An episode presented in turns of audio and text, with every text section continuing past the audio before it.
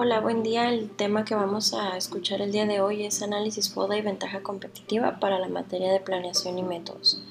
El análisis FODA es un análisis que se enfoca en investigar todos los factores internos y externos de una empresa para saber cómo estamos nosotros trabajando como empresa, lo que hacemos bien y lo que no hacemos tan bien y lo que está pasando allá afuera para tratar de hacer una comparación de en qué lugar nos podríamos posicionar en la industria de acuerdo a cómo estamos trabajando.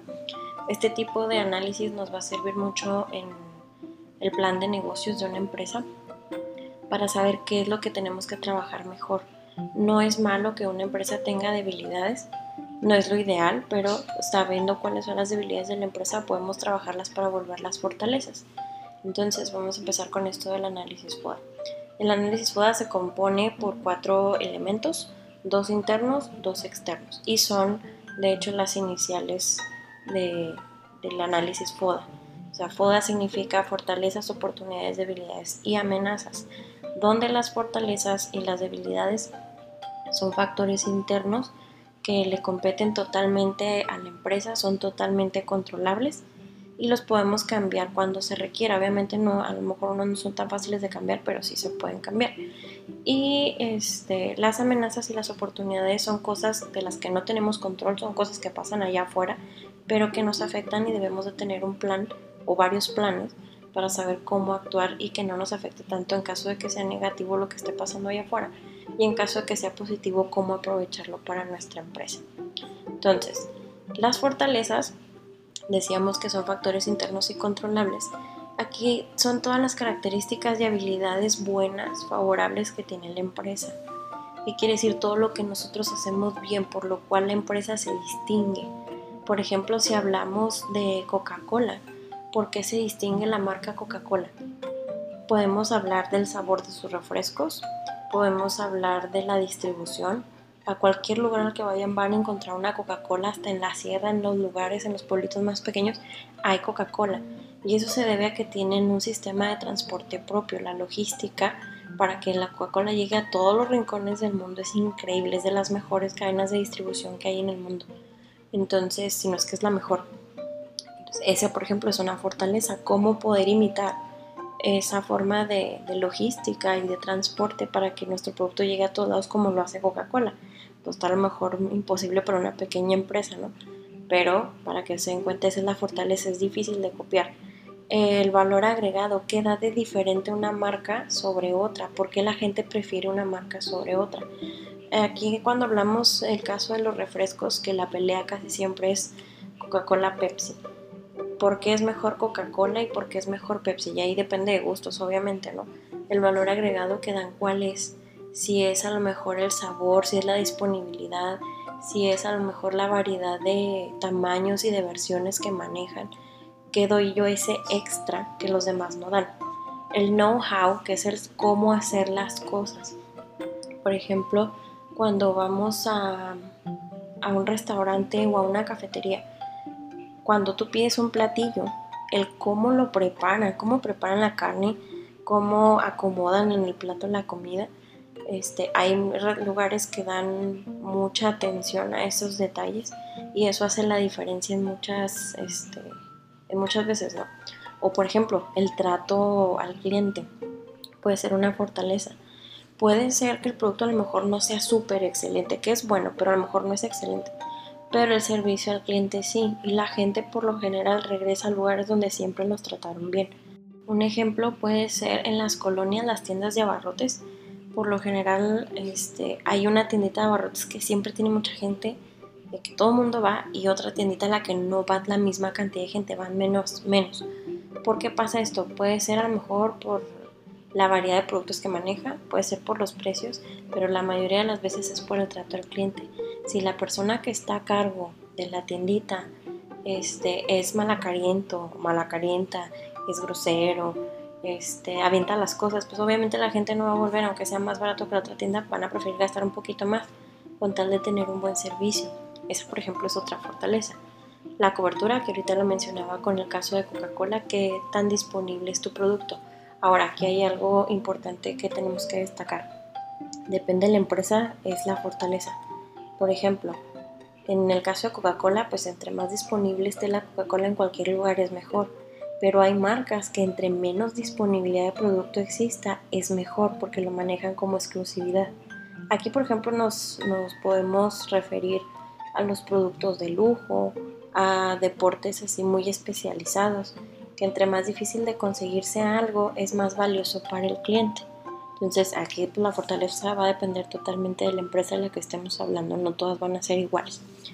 Y otra de las fortalezas, por poner otro ejemplo, es la facilidad con la que una marca se adapta al lugar al que llega o como viene de adaptación a mercados diferentes. Por ejemplo, el caso de Coca-Cola pues tiene una variedad increíble de, de productos que se adapta a cualquier, casi a cualquier gusto, ¿no? Maneja refrescos, maneja leche, maneja café, maneja jugos. Este, entonces la variedad de productos que maneja pues sí se adapta a cualquier tipo de, de mercado. Eso es por el lado de las fortalezas, que les recuerdo son factores internos y controlables, es decir, nosotros los podemos cambiar o mejorar conforme podamos. Las debilidades también son factores internos y controlables, y las debilidades muchas veces se manejan como áreas de oportunidad, es decir, cosas que podemos mejorar. No porque estén mal significa que ya se ya fracasó la empresa, ¿no? Los, las debilidades podrían ser cosas que nos faltan o limitaciones que tenemos. Por ejemplo, si hablamos a lo mejor de una cafetería, a lo mejor una limitación es que no podemos atender a tanta gente al mismo tiempo. A lo mejor el local que tenemos tenemos capacidad para atender 10 mesas es una limitación, pero está bien, o sea, podemos irla manejando con el tiempo y conforme vayamos teniendo más utilidades, a lo mejor podemos expandir el local o conseguir uno más grande para poder atender más gente. Entonces, son cosas que se pueden ir trabajando sobre la marcha. Costos altos. Aquí dependemos mucho de, por ejemplo, de a qué nos dediquemos. Si hablamos de maquilas, por ejemplo, el hecho de que tengan que comprar materia prima para poder este, fabricar a lo que se dediquen, motores, arneses, lo que sea, pues obviamente siempre van a estar buscando un proveedor que les dé la, un buen producto y a bajo costo, ¿no? Porque ya hablamos de producción de miles o de millones de piezas en poco tiempo. En el caso de un negocio pequeño, les voy a poner un ejemplo real. Eh, me tocó saber de un caso de un food truck que vendía hot dogs este, y manejaban todo lo que era la familia Coca-Cola, ¿no? Junto con los hot dogs te puedan vender Coca-Cola, Coca-Cola Light en ese entonces, Sprite y no recuerdo, creo que Fanta de naranja, algo así. Entonces, pues familia Coca-Cola, ¿no? Resulta que al dueño de, de, este negocio de los hot dogs, pues le resultaba caro comprar los refrescos de la marca Coca-Cola y no le ganaba tanto a la hora de revenderlos en su negocio. Entonces un día dijo, bueno, pues voy a buscar con Pepsi a ver cómo me va. Resulta que Pepsi le vendía muchísimo más barato y les podía sacar un poquito más a cada refresco que vendía. Pero pasó algo interesante aquí. La gente dejó de ir a comprarle porque la gente prefiere Coca-Cola sobre Pepsi. Entonces aquí hay que sopesar, realmente vale la pena cambiar un proveedor más barato pero perder clientes. Porque mucha gente y ustedes pueden hacer el experimento o preguntarse ustedes ahí en su casa. Ustedes dejan de ir a un lugar nomás porque no hay Coca-Cola porque cambiaron de proveedor a Pepsi. Muchas cadenas de hamburguesas, por ejemplo, en su momento como que tuvieron, una, tuvieron que reducir costos y les convenía más Pepsi la gente dejó de ir a comprar porque no van a tomar Pepsi. Y de hecho la gente se enoja, se les oye, hace una congelada, no es que manejamos familia Pepsi. Y hacen como que, ah, bueno, no, gracias, y se van. Entonces hay que tener cuidado con ese tipo de decisiones. No se trata de bajar costos nada más porque sí. A veces tenemos que decir, bueno, le invierto un poquito más a esto, pero no pierdo clientes. Entonces también hay que saber manejar esas debilidades. Otra debilidad puede ser la falta de disponibilidad, que ahorita les explicaba, puede ser también una fortaleza dependiendo de la empresa, porque hay lugares, en, perdón, marcas que es mejor que no estén disponibles en todos lados para manejarlo como un producto exclusivo, una edición limitada y que todo el mundo va a querer en ese, en ese mercado, ¿no? Y como va a haber otros productos que si hay falta de disponibilidad, la gente se va a enojar porque no lo van a poder conseguir fácilmente. Por ejemplo, no sé si han notado ahora con lo de la pandemia que en cualquier supermercado al que ustedes vayan, al super, Walmart, hay escasez de productos de tía Rosa. hasta en los Oxos. No sé a qué se deba la falta de distribución o qué pasaría o si son negociaciones nuevas, pero faltan productos. Entonces son varios los lugares ya que no tienen ciertas cosas. Por ejemplo, de lo que supe o me han comentado, las tortillinas tía rosa ya son más difíciles de conseguir y las mantecas tía rosa es de los dos productos que he sabido así de primera mano que no hay este, o que se batalla más en conseguir. Entonces, esa es una debilidad. Ahí la empresa tiene que ver por qué está dejando de, de, ¿cómo se llama?, de distribuir, o a lo mejor es una decisión de ellos, que a lo mejor los van a dejar de producir, no sé, pero es un ejemplo. La rotación excesiva de empleados, también el hecho de que tengas que estar cambio, cambio, cambio de empleados es algo de, es una debilidad, porque te tardas en capacitar a nuevos empleados y luego ya cuando lograste que aprendieran te duran bien poquito y hay que volver a cambiar y son costos que se van haciendo. O sea, la inversión que tú hiciste en una capacitación, pues básicamente se pierde porque ya se fue el empleado. Entonces, ahí habría que checar por qué la gente se está yendo de ese lugar de trabajo y pues tratar de corregir lo que se tenga que corregir. Falta de tecnología y mal servicio al cliente también son otros ejemplos de debilidades.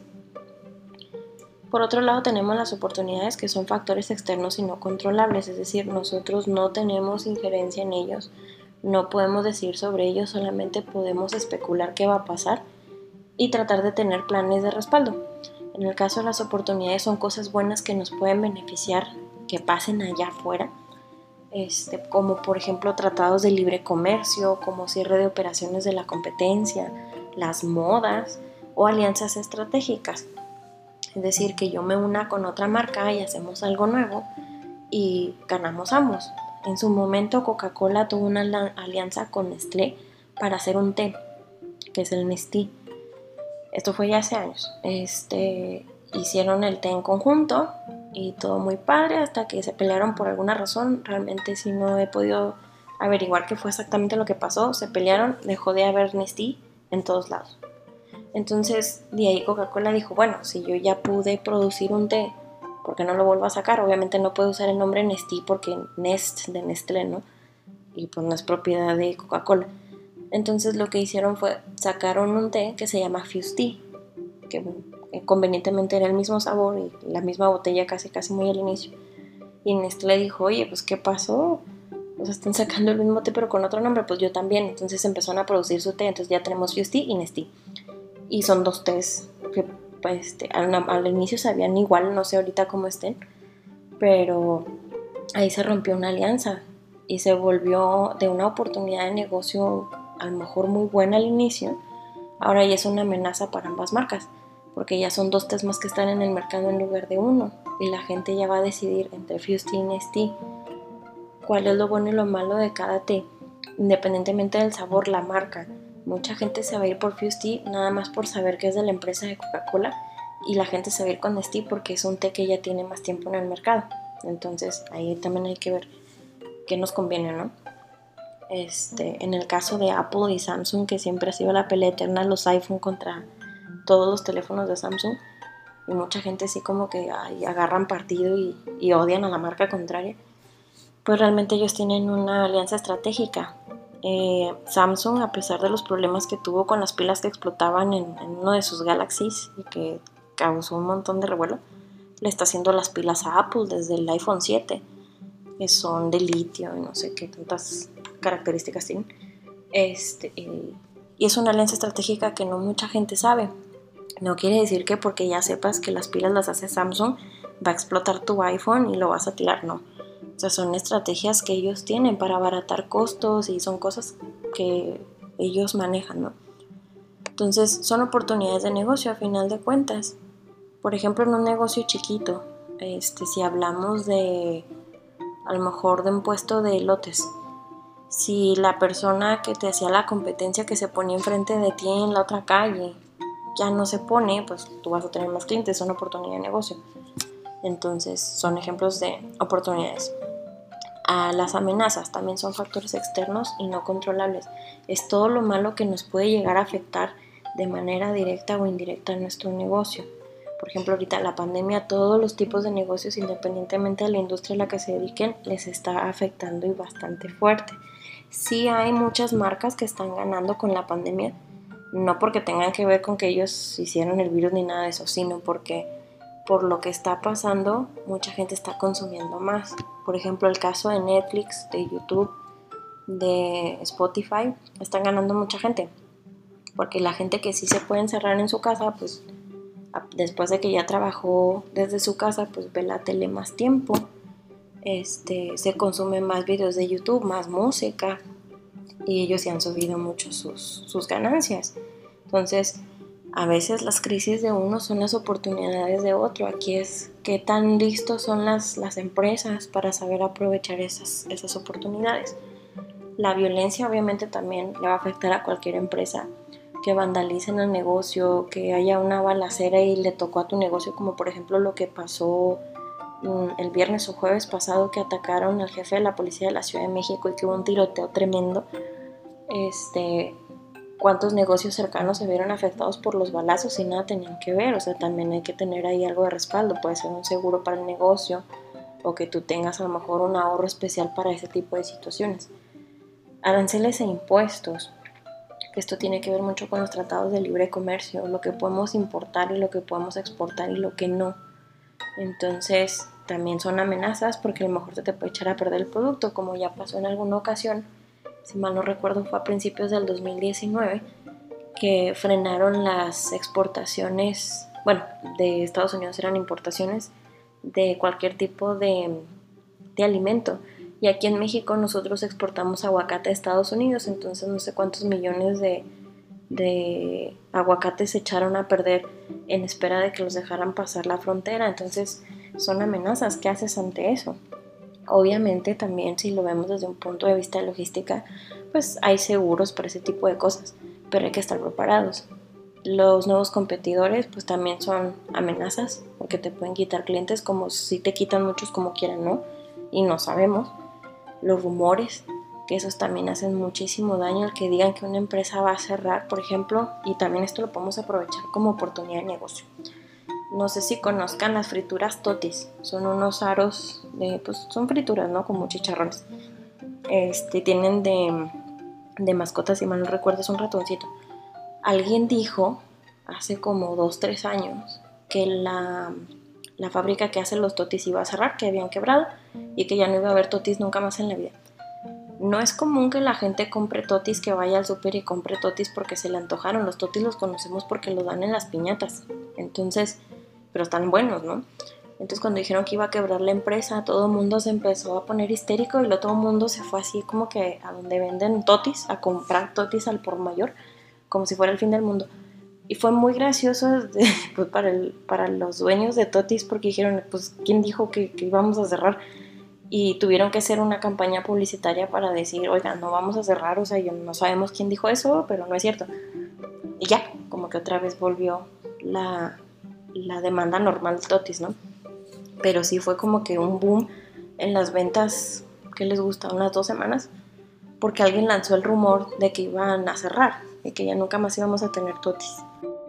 Las leyes, por otro lado, pues también tienen que ver y pueden ser amenazas, por ejemplo, todo lo que tenga que ver con que le aumenten el IVA a un tipo de producto, pues también va a crear una amenaza, ¿no? Porque vas a perder clientes por ejemplo, retomando el caso de Netflix, de Spotify y todas las apps que utilizamos ahora, ya están cobrando, ellos ya están, perdón, pagando impuestos, por lo tanto nos suben los precios a nosotros. Quien tenga Netflix se habrá dado cuenta que desde el mes de junio ya nos cobraron más la mensualidad, dependiendo del plan que tengas, te cobraron más y eso fue por ley, porque obviamente ellos no van a perder, pero lo que sí están perdiendo son clientes porque la gente pues tenía Netflix porque era muy barato, ¿no? Y aunque le hayan subido 20, 30 pesos para mucha gente, sí es muy difícil pagar esa diferencia. Entonces pues hay que compensar una cosa con otra. Con esto finalizamos lo que es el análisis FODA, que son los elementos internos y externos que le competen a una empresa hasta cierto punto, ¿no? La ventaja competitiva es para enfocarnos específicamente en las fortalezas de una empresa. ¿sí? La ventaja competitiva se refiere a todas las características únicas de la empresa y de sus productos que para los clientes son muy importantes y que nunca las van a poder igualar ni superar mucho menos la competencia. Lo que tú hagas excelentemente bien, esa es tu ventaja competitiva. Ahora, tenemos tres tipos de ventaja competitiva. Tenemos ventaja competitiva por costos, por diferenciación y por nicho. Ahora les explico cómo es cada una. La ventaja competitiva por costos significa que tú eres el que vende más barato de todos los de la industria. Aquí eh, se puede dar esa ventaja porque tenemos mucha experiencia, entonces podemos hacerlo más rápido y mejor, porque tienes mano de obra muy eficiente, porque tú vendes bienes y servicios sin lujos, o sea, son cosas básicas que todo el mundo necesita. El diseño del producto es sencillo y fácil de, fabricar, no de replicar. Y eres innovador en la producción o nuevos métodos para brindar el servicio. Aquí les pongo el ejemplo, por ejemplo, de las frutas y las verduras. Cuando ustedes van al supermercado, ¿qué marca de manzana, qué marca de sandía, qué marca de melón compran? ¿verdad que es difícil acordarse de una marca en, ese tipo de productos porque realmente no nos importa la marca? Nos importa que la fruta esté bien, en buen estado, que, sea apetecible y que esté a un buen precio. Entonces, ese es un ejemplo de una ventaja competitiva por costo. Aquí la marca viene sobrando, no nos importa y sí la tienen. Ustedes se pueden fijar en el súper que en la parte de abajo tienen las cajas de, de donde vienen las frutas y las verduras y viene la marca que las maneja, pero a nosotros realmente no nos importa si es marca X o Y. Realmente mientras el producto esté bien y esté a un buen precio, lo compramos. Esa es una ventaja competitiva por costo. Otro producto, por ejemplo, la sal. O sea, pues mientras sea sal, mientras sea azúcar, no hay tanto problema. Pero hay otros productos que sí nos importa un poquito más la marca. En ese caso, esa es la ventaja competitiva por diferenciación. Cuando una empresa da algo único y valioso, entre ellos la marca, entre ellos la calidad, este, algo que, sea más importante que el precio, esa es una ventaja por diferenciación. Entonces aquí, por ejemplo, no es lo mismo comprar unas abritas a comprar unas papas que no tengan marca. Eh, puede ser a lo mejor eh, comprar cervezas igual ya depende también de gustos, ¿no? ¿Cuál cerveza es mejor que otra y por qué? Eso es totalmente personal, pero hay diferencias, ¿no? Que si una es clara, que si una es oscura, que si esta tiene no sé qué, que si esta es artesanal. Todo eso va a ser diferente a cada tipo de, cerveza o de cada tipo de producto y la gente va a preferir una sobre otra. Esta obviamente es más difícil de mantener porque tenemos que ser siempre los que estemos siendo el primer lugar en una cosa, a lo mejor en, sabor, a lo mejor en duración, si hablamos por ejemplo de las pilas, ¿cuál pila dura más? ¿Duracell o Energizer o cualquier otra marca? ¿no?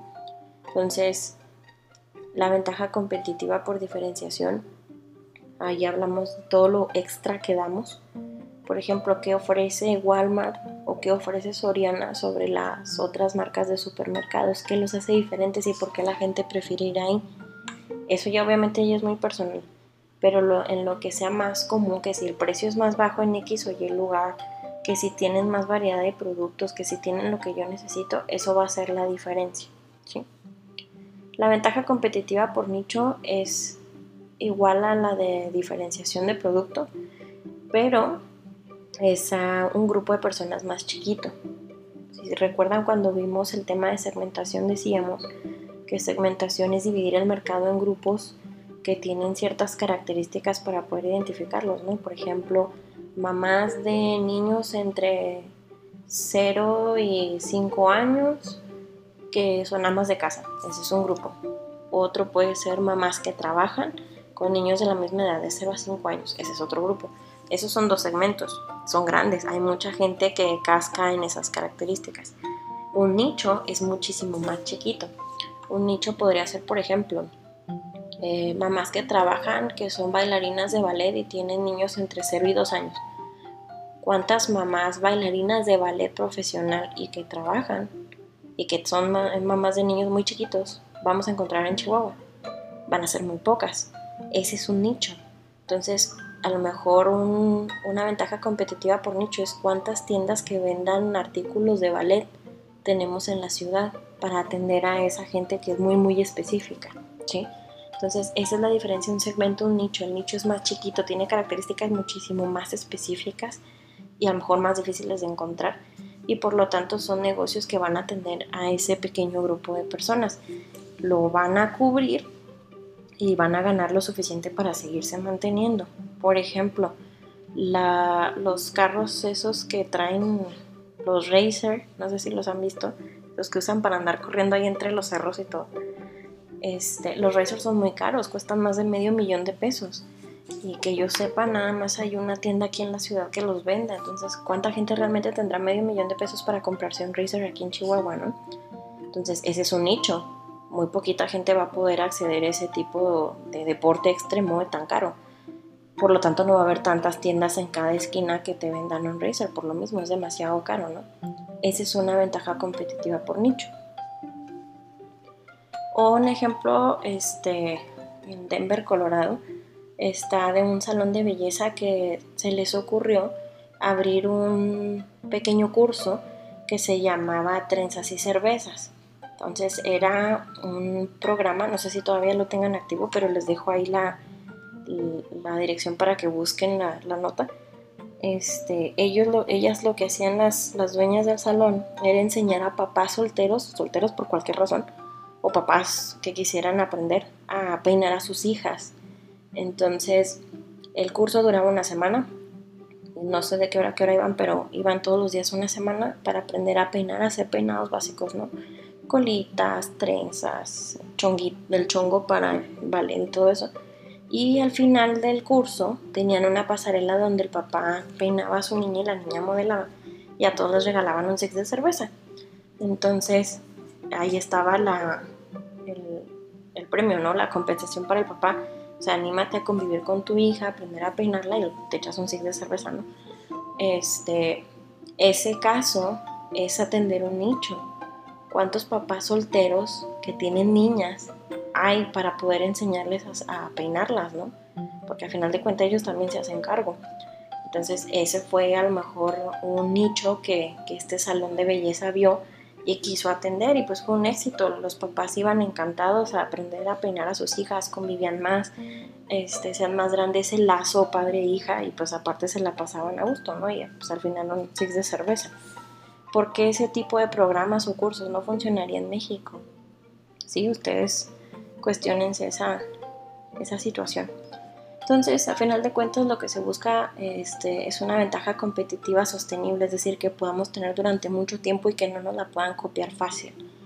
Este, es difícil, obviamente, tener una ventaja competitiva porque a cómo van las cosas, mucha gente te puede copiar ciertos este, procesos o a lo mejor ciertos productos, pero sí hay cosas que no se pueden copiar como lo que es el servicio al cliente, como por ejemplo a lo mejor las formas de hacer las cosas, el que tú ya conozcas a la gente hasta por su nombre, porque va muy seguido.